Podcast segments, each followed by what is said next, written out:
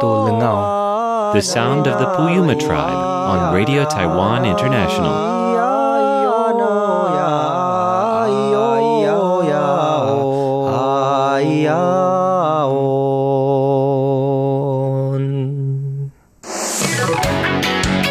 Ladies and gentlemen, here's Shirley Lin with In the Spotlight. Welcome to In the Spotlight. I'm Shirley Lin. And in the studio with me is EJ Su, who is a founder, I mean, the founder of Kazuo Craft for handmade shoes, and also he uh, um, he runs Acid Lab, which is a co-working space. Actually, he does a lot of things, so um, I'm really excited to get to know him better today. So let's welcome EJ. Hi, EJ. Hello, Shirley. Yeah. Thanks for having me today. No problem. What's the what's with the name EJ? um, it's it's actually not uh, an initial. It's just the pronunciation of my Chinese name. It's Oh. Oh, I So see. it, it would just be easier to introduce myself as EJ. Yeah, it sounds like a great stage name because Oh, you. you're also into music, apparently. Yes. You're like working on some songs and you play the bass and the guitar. Yes. And, um, you know, who knows? Maybe the next time I interview you, you'll be on my music program. Well, I hope But- that will happen. Yeah, well, we'll get to that someday, I'm sure. All right, first of all, apparently you studied insurance, Mm-hmm. right, in college, and you had all your education here in Taiwan. But then somehow you got into handmade um, shoemaking. So, what's with that? I mean, what happened? I mean, Mm. why? Well, I was always into fashion, and but But then you um, studied insurance. yeah, that's that's odd, isn't it? Yeah. And then I, I think back in 2007, I was uh, trying to have a have a brand like a streetwear brand with my friends, and that thing only lasted for an year. Of course, we were young, but we got some good experience. And one of this biggest lesson I learned, I think it was that I'm not really into the fashion that will fade away or it's very like seasonal, it's very trendy. I'm more into the fashion the the timeless fashion. Something won't change that much. And then I found handmade shoes because the shoes, um, like the, some British brand, big uh, sh- shoes brand, a hundred years ago, and now they still make exactly the same shoes. And that's the timeless, the spirits, the craftsmanship I admire for. Oh, I see. Okay, so apparently you've been to Japan and you really like Japan, and that's where you started with um, learning how to make handmade shoes. Was in Japan, Yes. right? So, um, what was that experience like? I mean, you just went direct to Japan, or you actually got in touch with a with a shoe company and then got a job and then went over there, or I mean, how how how how did that happen? What happened? Well, uh, the first year I moved to from Taiwan to Tokyo, and from there it's more like still building up my language skill and also uh, working as a uh, part time in a in another fashion store, fashion select shop. And then I I did some research, and finally I found my my teacher, uh, Hanada Kazuo. And I was learning with him for maybe six months. Okay. And after that, luckily, I got a job in Osaka, working for a shoes company, doing design and sampling. And I was there working for uh, for them after like two years. Oh, I see.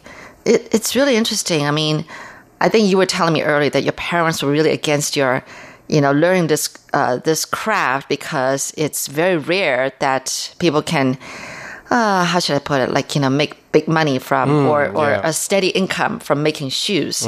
But I'm sure that I'm, I'm guessing that the target um, customers are those who are really into handmade things and mm-hmm. really wanting to go into uh, to own like really fashionable shoes mm-hmm. and who are probably wealthy because mm-hmm. you know handmade shoes are expensive. Mm. So it's a very limited target group Yes, to, in is. my opinion. Yes. it is. Mm. Right. But but you insisted. What mm. is it that drove you to wanted to pursue this very, you know, rare kind of uh, art. Yeah, I think for me, my perspective on handmade shoes is for sure a a very uh, skillful and is is always a piece of art because it needs so many different steps, and each step, if you even fail, like three millimeters, it will look different. The stitchings, and that's that's almost like unacceptable. So for me, it's the imperfection, but in this, like you try hard to make it perfect. The the spirits of that really uh, inspire me. I, I would say back in my parents' their generation, people don't see this as something uh, really valuable in the society. But nowadays, different. People really appreciate how you can make custom made shoes and you can make the details that the machines or the factory cannot make. Oh. And that's what matters to people nowadays, I believe. Yeah, you're right. I mean, people are, are learning to enjoy life more. And so now they're more into custom made everything, mm. you know? Yeah, that is true. And then you can treasure it for life mm-hmm. because it's durable Yeah. and it's precious. And it's also lo- last longer. Last longer, And it's yeah. better for your health. oh, if you pick help- up wear the right shoes, it really changes your. Some people even have long term back pain. Yes. Just after they wear the right shoes, it's naturally gone, the pain. So it's really matters a lot, just people wouldn't notice in general. Oh, I get it. So actually, for you guys who make, you know, these um, custom made shoes, it's not just only wanting to make a pair of shoes that's pretty and mm. good looking and and make the customer happy. Mm. You also actually are helping them with their health. I, I believe so. That's something I would consider my job is valuable, not just make people prettier. it's also make them feel comfortable wear the shoes they need. So, what kind of shoes do you make? Do you only make like real leather shoes? Yeah, most of the time we do more like traditional leather sole, leather shoes, but we also do uh, sneaker series or a little bit different casual soles, but mostly still the upper, which I mean the surface of the shoes, uh, still use genuine leather. Oh, okay. But you said sneakers. I'm thinking of like, you know, like like I'm I don't know, basketball sneakers. Yeah, the, only Really? the sole. The only sole. the sole is more like sneaker or trainer style, but the upper Yeah. still look like uh, leather shoes. And I think that's now people really like have this mixture of this leather shoes, a little bit f- semi-formal, but mixed with the sporty style. Oh, oh, I get it. Wow, I know. Even even shoes itself is transforming, isn't it? It's going through a, an evolution. Yes, too. it is. Yeah, but you but you're right. You know, it's so important because everybody needs a pair of shoes, and everyone is on their feet all day long, Mm-hmm. and and the shoes are so important. Yes. I, I think I, I yeah maybe that's why I've got small back pain. You know, and um, huh, it has to do with shoes. You're listening to In the Spotlight with Shirley Lin. Well, here's the thing. Um, as I grow older, I know I need more comfortable shoes and I care more for comfort. But for me, this care for looking pretty, looking fashionable is still in me. You know, so it means that I'm still fashionable, but I also want that comfort. But it but it turned out that some of the shoe brands, and I'm not going to name them, um, they have very comfortable shoes, Yes. but they're not. I wouldn't call them fashionable, Mm. and that's where my problem is. It's like you know, I want good-looking shoes more so than comfort, mm.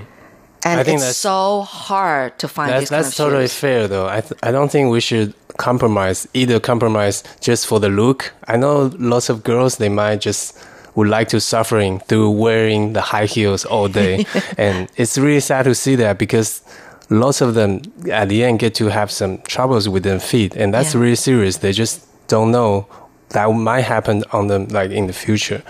But also it's not necessary to just compromise to wear some if you don't consider that's good looking shoes just for the comfort, that's also pretty sad. So Yeah. I, I think my mission is just to help people to get the shoes they need if they don't have uh, easily to buy the shoes. You know that that would be my job to help them out.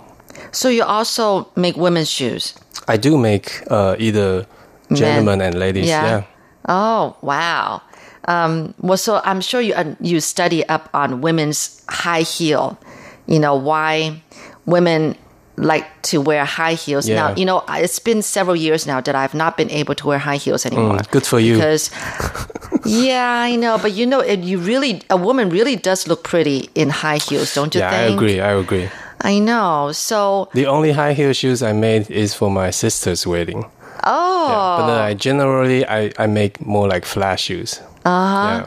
Oh, okay. So you actually would recommend flats too. Yes. But actually, now going back on this topic though, apparently I was told that no matter how much of flats women wear, they should still have a little bit of heel. Yes, Because it when I- actually is more appropriate for posture. Totally. That's this is a very good knowledge. Mm-hmm. Um, in fact, yes, it's better still have a tiny bit of heel, like three centimeter, will be the best. Oh, I'll remember that. Three Mm. centimeters. Okay. Okay.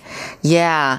But you know what? Um, I've got problem feet because I, my, my feet are very thin. Mm-hmm. My feet are just very thin and bony. Mm. And it's really, really hard for me to find comfortable shoes. Mm. Even if I try them on at the store and I buy them and I bring them home, the next day I wear it, I'll be getting blisters. I'll Mm. be, you know, ah, it's very, very hard for me to find. Also, also the ma- material you choose. Oh, maybe yeah. you can start with something softer and less Mm-hmm. harmful to your skin.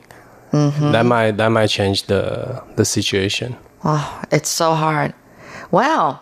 Now, come to think of it, after all that talk, shoemaking is very important, it seems. I hope that, you know, your parents, when they listen to this interview, they'll change their mind about you, you know, getting into the shoe I'll, business. I'll make sure they, they listen to this.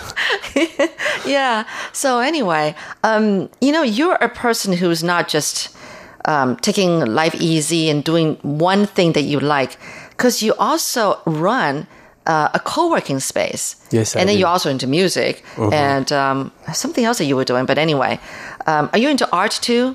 Like actually do art? Are you? I wouldn't say that, but I definitely um I would say I'm a big fan of art. I love I'm really into like different exhibitions. I'm also helping uh, my artist friends to do their exhibition as a curator. Oh, So, wow! You tho- really do a lot of things. Yeah, those are, are something I'm also really interested in. Oh, okay, okay. Well, um, actually, you know, my listeners can't see you, but actually, EJ is, I would say, your fashion is more Japanese. But of course, he's wearing one one pair of his own, you know, I mean, handmade shoes, and um, and he's got long hair. So you look to me as a very like young, artsy. you know, kind of person. You've got taste, you know. Thank you. You're not the average kind of uh, young guy.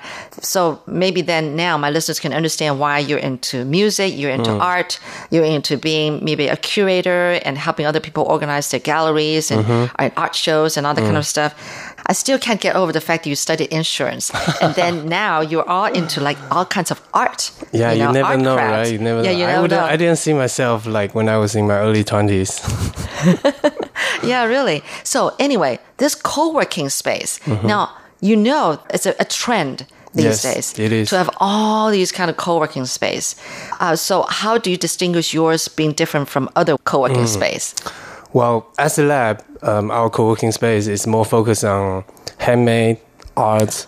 Okay. And uh, let's say in general, the uh, co-working space mostly for startups. Probably they only need internet, they only need a space or, or like a coffee machine, then they can call it a co-working space. But in our co-working space, we have different machines we have different sections. We have outdoor space for you to if you need doing a bigger project you need a bigger space. You don't have to just work inside of a small room. You can bring your item whatever bring it to outside. You can paint outside. You can do uh, dye fabric dyeing outside. You have way more space. And the concept of our co-working space is really gathering uh, like different craftsmen and artists and really share the resource interact to each other with each other have it's, it's almost like you can always have someone to brainstorm with it's really interesting to work with like different creative people and really get to know each other and inspire each other that's how I feel that's almost happening at the studio every day. Tune in next week to hear more from EJ Su about this co-working space that he runs called Acid Lab. For In the Spotlight, I'm Shirley Lin.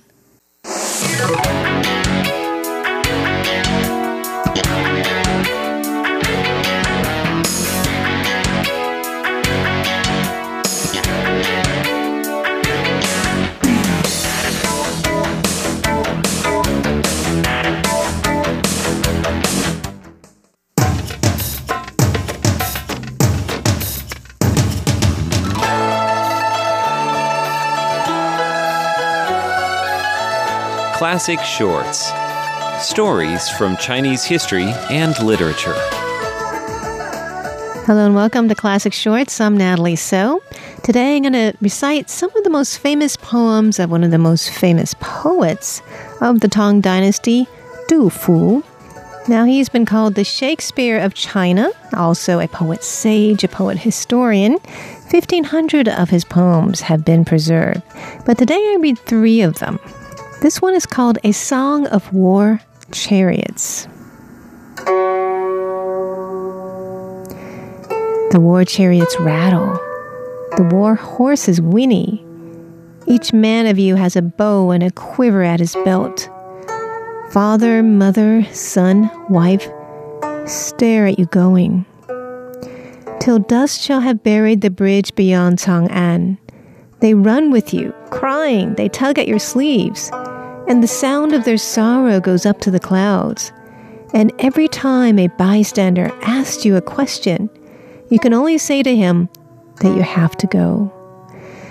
We remember others at 15 sent north to guard the river, and at 40 sent west to cultivate the camp farms. The mayor wound their turbans for them when they started out. With their turbaned hair white now, they are still at the border. At the border where the blood of men spills like the sea. And still the heart of Emperor Wu is beating for war.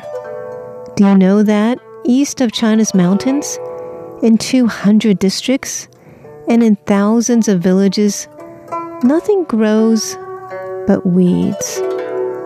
And those strong women have bent to the plowing East and west, the furrows are all broken down. Men of China are able to face the stiffest battle, but their officers drive them like chickens and dogs. Whatever is asked of them, dare they complain?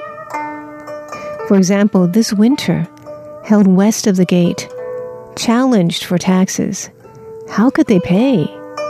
We have learned that to have a son is bad luck.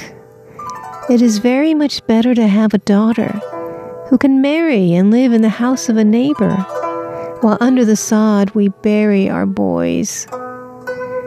Go to the blue sea, look along the shore at all the old white bones forsaken. New ghosts are wailing there, now with the old, loudest in the dark sky of a stormy day.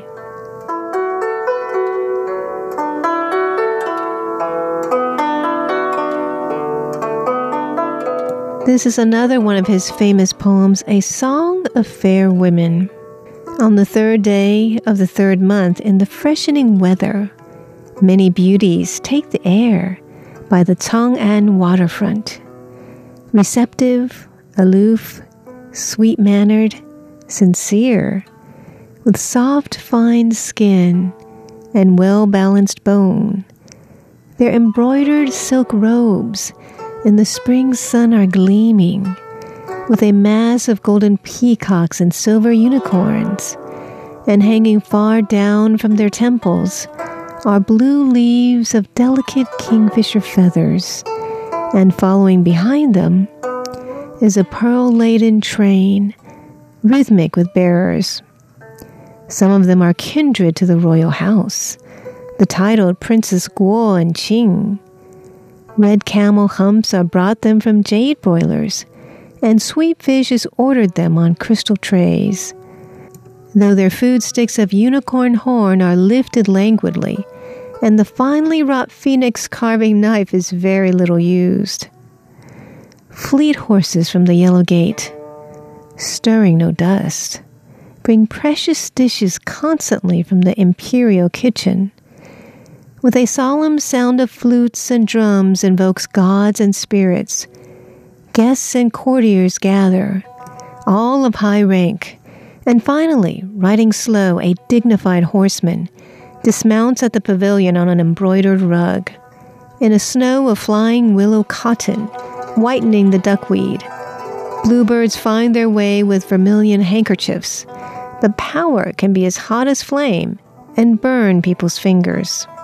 Be wary of the premier. Watch for his frown.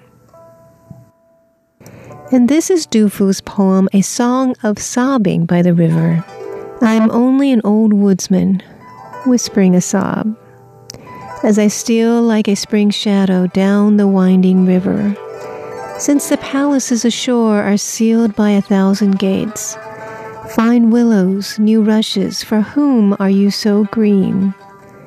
I remember a cloud of flags that came from the south garden and 10,000 colors heightening one another, and the kingdom's first lady from the palace of the bright sun, attendant on the emperor in his royal chariot, and the horsemen before them, each with bow and arrows, and the snowy horses champing up bits of yellow gold, and an archer, breast skyward, shooting through the clouds, and felling with one dart a pair of flying birds. Where are those perfect eyes? Where are those pearly teeth? A blood-stained spirit has no home, has nowhere to return. And clear Wei waters running east through the cleft on Dagger Tower Trail carry neither there nor here any news of her. People compassionate are wishing with tears that she were as eternal as the river and the flowers. Mountain Tartars in the yellow twilight cloud the town with dust. I am fleeing south, but I linger gazing northward toward the throne. Thanks for tuning in to Classic Shorts. I'm Natalie So. Listening to News Playlist. We've queued up some of the most interesting reports for you, brought to you by Radio Taiwan International.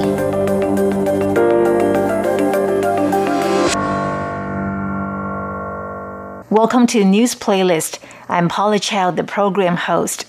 Today we will continue focusing on the outbreak of COVID 19, a novel coronavirus that has been spreading rapidly around the world. Since the outbreak began in Wuhan, China last December, Taiwan has reported 42 confirmed infections, including one death. So far, the highly contagious disease has killed over 3,200 people and infected more than 95,000, mostly in China. To minimize the risk of COVID 19, visitors from four countries are being barred from Taiwan's public transport systems. They will be given the option of getting around with special taxis set aside for their use. As the COVID 19 outbreak has spread across the world, Taiwan has put quarantine measures in place for people arriving from China, South Korea, Italy, and Iran. The measures apply to arrivals from Hong Kong and Macau, as well as from mainland China. Now, as the outbreak continues, Taiwan has decided to bar arrivals from these countries and regions from using public transport. Those who violate the ban could be fined up to 33,000 US dollars. Special taxis are being set aside to take those under quarantine to get medical attention should they require it. These taxis are carefully disinfected to protect both passengers and drivers. In an effort to recruit drivers for these special taxis, the southern city of Kaohsiung is offering monthly salaries of 3,000 US dollars. Shirley Lin, RTI News. Taiwan's university students headed back to class on Monday for the new semester, but authorities are taking special precautions to keep the virus at bay. Last week, Taiwan's primary and secondary schools reopened after an extended winter break. Students got an extra two weeks off due to the COVID 19 outbreak. This week, universities are back in session. National Taiwan University's Secretary General Sun Xiaozi says that since its founding, the school has never canceled classes, and it's not about to cancel them now. But the school has contingency plans in the event that someone in the school is infected with COVID 19. If any student or faculty contracts the virus, then the affected classes will continue online. Sun says that if two or more people are infected with COVID 19 on any of the school's many campuses, then that entire campus will be shut down. He says that if any two people in a college are infected, then all in person lectures will stop and online learning will be instituted school wide. Right now, everyone entering school buildings will have their temperature checked. Everyone connected to the university also needs to fill out a questionnaire about their travel history and general health. That will help reduce concern about the possibility of infection taking place on school grounds. Leslie Liao, RTI News. Taiwan's Health Minister Chen Shizhong describes places people should avoid to prevent themselves from getting COVID 19. Can you open the window for some fresh air? Sorry, sir, we can't open windows on planes. Get me out of this plane. We're in the air already. A lot of people are anxious about COVID 19. If you want to reduce your chances of getting the coronavirus, you should avoid air travel. Health Minister Chen Shizhong explains why. To be honest, long flights are high risk. There are a lot of unknown people on the plane. Being in an enclosed space for a long time is dangerous. Going to concerts may be fun, but crowded areas are another danger zone to avoid. It's great to feast with friends, but perhaps you can find something else to do, as large gatherings are also a risk. Taiwan's healthcare is great, but people should avoid hospitals. Don't go to hospitals unless it's necessary. People should also stop going to emergency wards when they don't need to. If you're planning a trip to Italy, you might want to delay your plans. Check out the travel advisories and find a safer place or time to go. Natalie So, RTI News.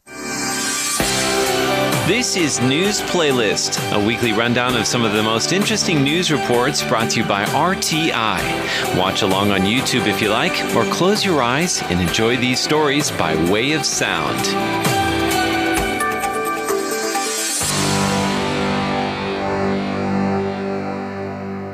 Last week in our show, we talked about how to wash hands properly. But do you know how to disinfect your car? What can drivers do to protect themselves and their passengers? A doctor who specializes in infectious diseases says opening the window is the first step. Amid the growing fears over COVID 19, the public is advised to keep a distance of one meter from each other. But how do you do that in a small car? There is a way you can reduce the chance of being infected by airborne droplets in a car. Open the window. Dr. Cui Kezhong, who specializes in infectious diseases, says opening the window lets fresh air come in, and this can blow away infected droplets air circulation lowers the amount of germs and other hazardous substances in an enclosed space. Dr. Cui also says drivers should wear a mask at all times. Car seats should also be disinfected. Air filters should be replaced often. Drivers should disinfect other parts of the vehicle too. Finally, remember to wash your hands before you get in the car and after you leave it.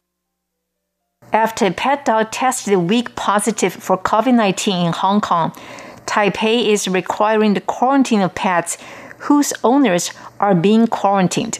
Pets will also soon start being tested for COVID 19. Can pets carry COVID 19? Well, a pet dog in Hong Kong tested a weak positive for the virus. Taipei now requires pets of quarantined persons to be quarantined at Taipei's Animal Protection Office. Do pet owners think it's necessary? One woman says yes, but another says no. Taiwan is also preparing to test pets for the coronavirus.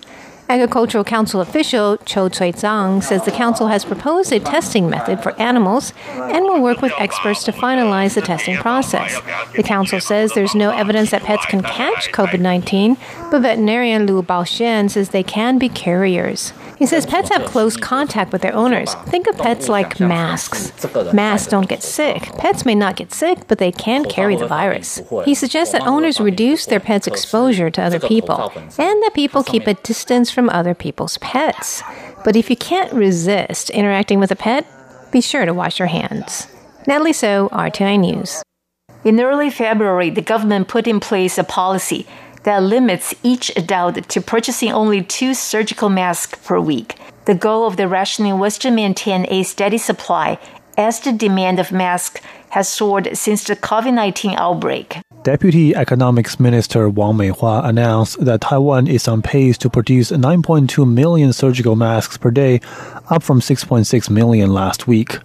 The increase, she said, will allow each adult to purchase one extra mask per week, bringing the total up to three.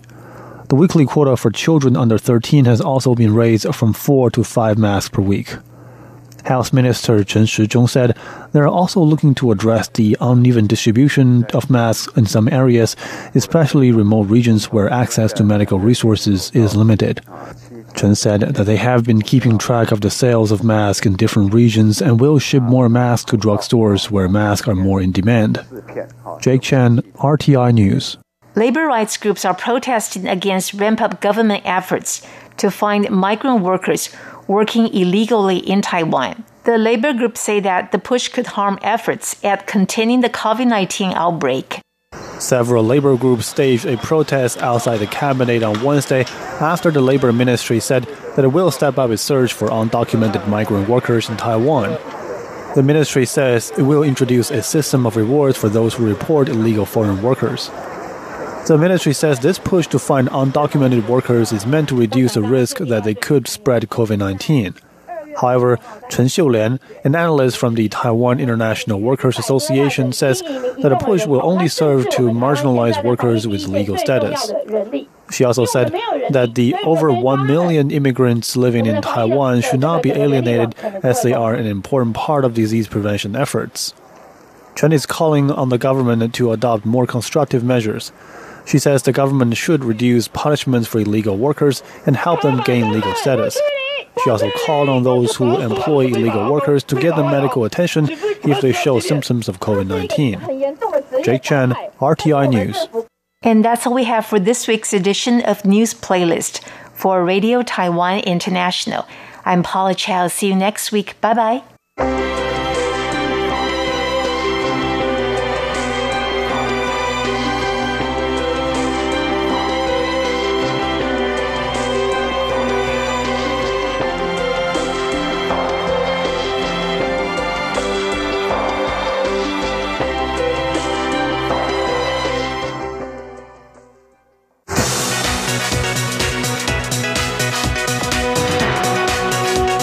Actually two reasons why we're in Taiwan. One of them has to do with the uh, the temperature here and the climate. It's kind of subtropical and tropical.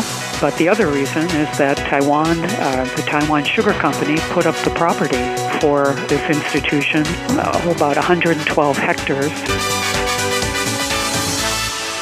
Hello and welcome to this week's On the Line brought to you by Radio Taiwan International. I'm Carlson Wong. The World Vegetable Center, formerly known as AVRDC or Asian Vegetable Research and Development Center, is an international center for vegetable research and development in the world. The center was founded in 1971 and is headquartered in Shanhua, southern Taiwan. The center conducts research and carries out training activities to raise awareness of the role of vegetables for improved health. The World Vegetable Center also helps alleviate poverty by creating new jobs for farmers by encouraging more people to grow vegetables. The head of communications and information of the World Vegetable Center, Ms. Maureen Mecozzi, said breeders need to keep on developing new crops with different traits to respond to different environment. It can take as long as 10 years to develop new traits and fix them in a particular crop. To find out more, we are joined today by Ms. Maureen Mecozzi, the head of communications and information of the World Vegetable Center we first start with the history of the World Vegetable Center. Why was it founded and who runs it? Well, the center has been in Taiwan since 1971, and it was founded by a group of countries um, and the Asian Development Bank. So, Japan, Korea, Philippines, Thailand, United States, Vietnam, and of course, Taiwan. There was a real need, it was felt, to do research on vegetables in uh, uh, tropical areas. Now, at the same time, there was a lot of activity going on for the staple crops, for rice and for maize. Uh, big international research institutes were being set up to study these crops, but there was no real uh, activity for vegetables. And scientists and governments felt that there was a real strong need to do this, especially in Asia, and um, they set up this institute to do that kind of work in Taiwan. So, the purpose of the founding of the World Vegetable Center is actually to do research on vegetables. Yes, but for specific areas in the tropics in particular. Because it's not that easy to grow vegetables in tropical areas, but that's where the need is very great because people need to have balanced diets. They need to have um, vegetables to eat that have different nutrients. So it's really important that people have access to those crops, but it isn't always easy to grow them in tropical areas. So that's why uh, the Institute was set up to do research on these crops for uh, tropical regions throughout the world. Um, we started with a focus on Asia, but we've been around for 40 plus years, and over time our work has expanded too. So now we're working in India and Africa as well. And do you mentioned that tropical vegetables. Uh, is that one reason why it is based in the southern part of Taiwan in Tainan City? Because we know that um, Taiwan is actually subtropical, but the the south of uh, Taiwan is more, uh, let's say, uh, tropical oriented. Well, there there are actually two reasons why we're in Taiwan, and that's one of them has to do with the uh, the temperature here and the climate. Uh, it's kind of subtropical and tropical, so you can grow lots of different things in this area. Um, and there are lots of opportunities for our researchers to try different things. But the other reason is that Taiwan, uh, the Taiwan Sugar Company, put up the property for uh, this institution way back when. Uh, at the time, it was just a big uh, area of sugarcane production, and um, about oh, about 112 hectares were set aside to do the research institute. So that's one reason why we're in uh, southern Taiwan as well. Mm-hmm, because it has a larger space as well. Now, right. Uh, you mentioned uh, India and Africa earlier. So, does it have offices and branches in India and Africa, or even in other parts of the world? Oh, we do. Yes. Uh, now we have five regional offices. We've got one in Thailand, India, and we have three in Africa, in Tanzania, Mali, and we have a new office in Benin.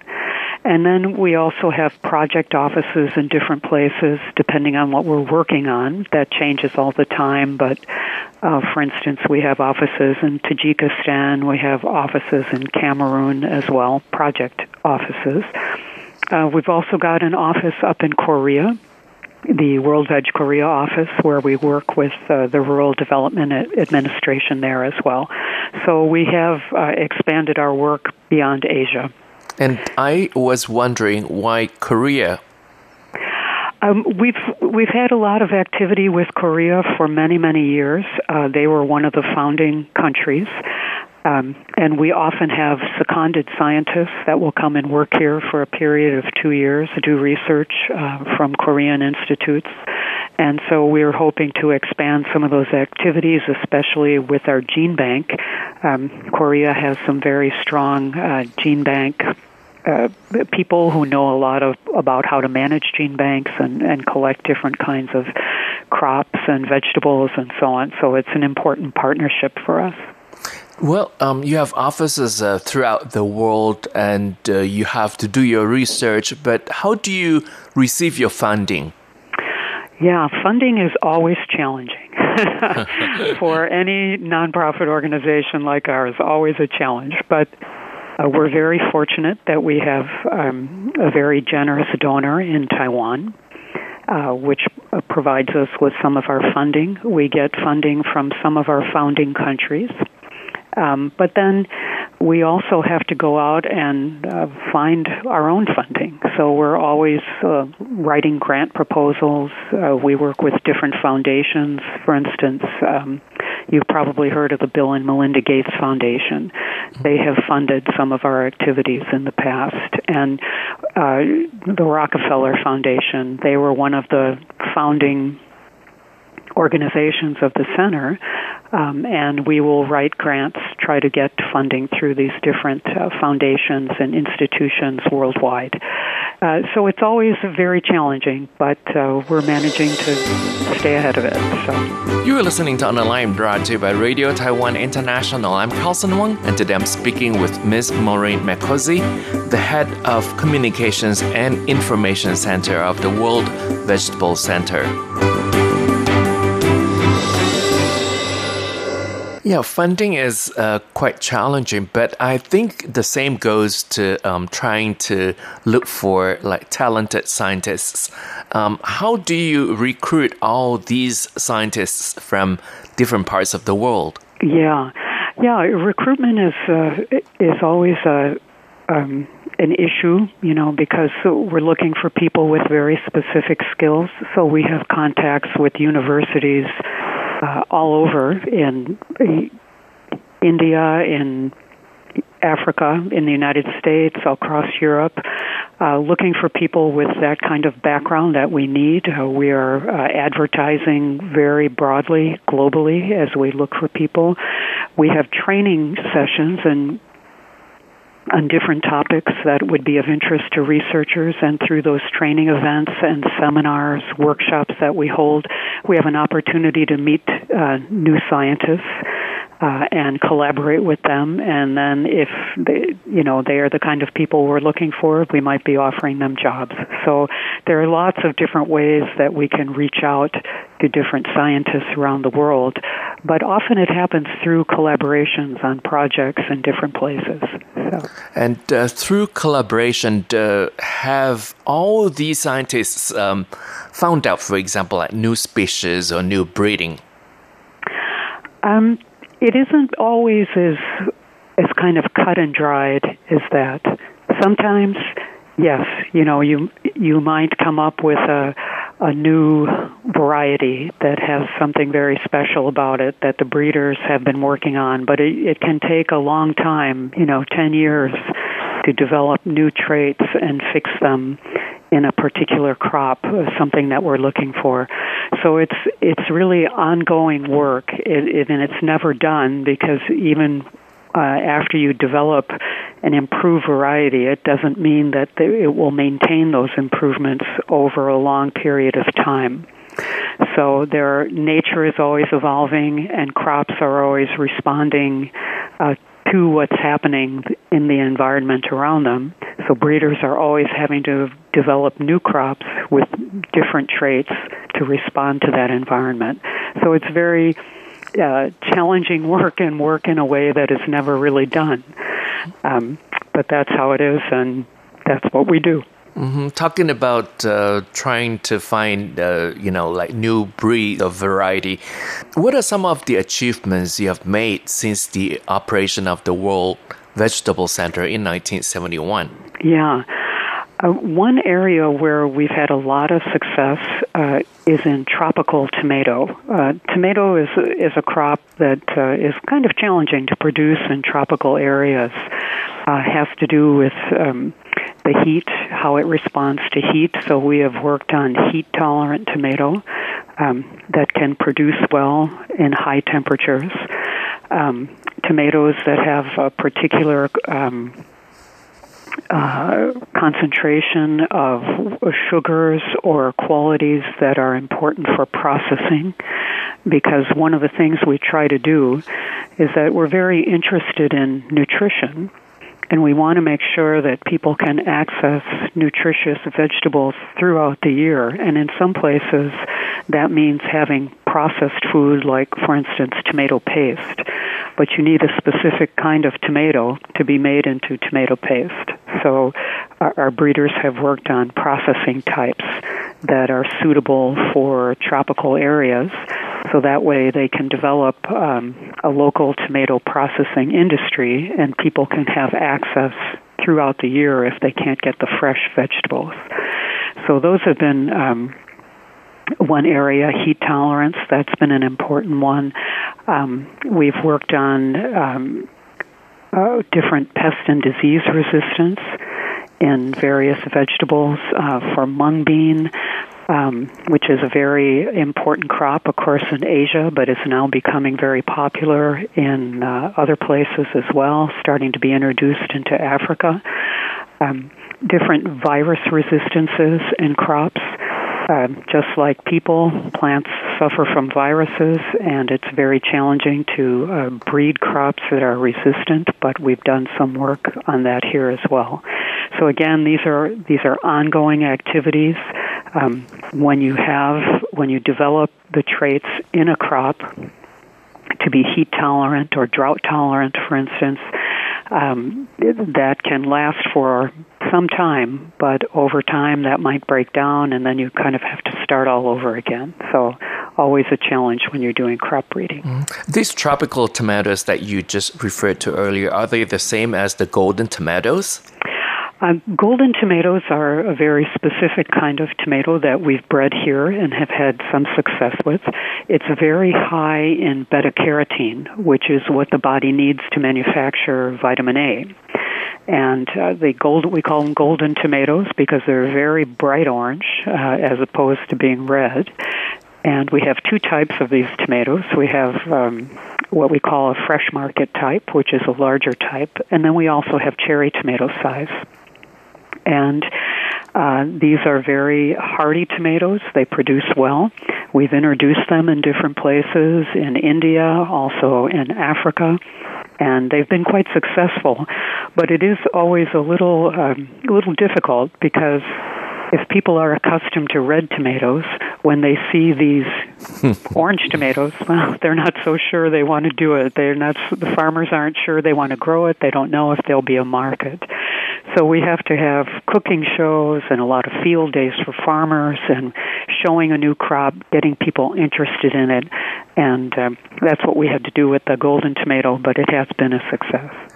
And that was the first part of our interview with Ms. Maureen Mecozzi, the head of communications and information of the World Vegetable Center. Do join us again next week as Ms. Maureen Mecozzi will tell us more about what the World Vegetable Center has been doing. And that's it for this week's On the Line brought to you by Radio Taiwan International. I'm Carlson Wong. Thank you for listening. I'll see you next week. Goodbye.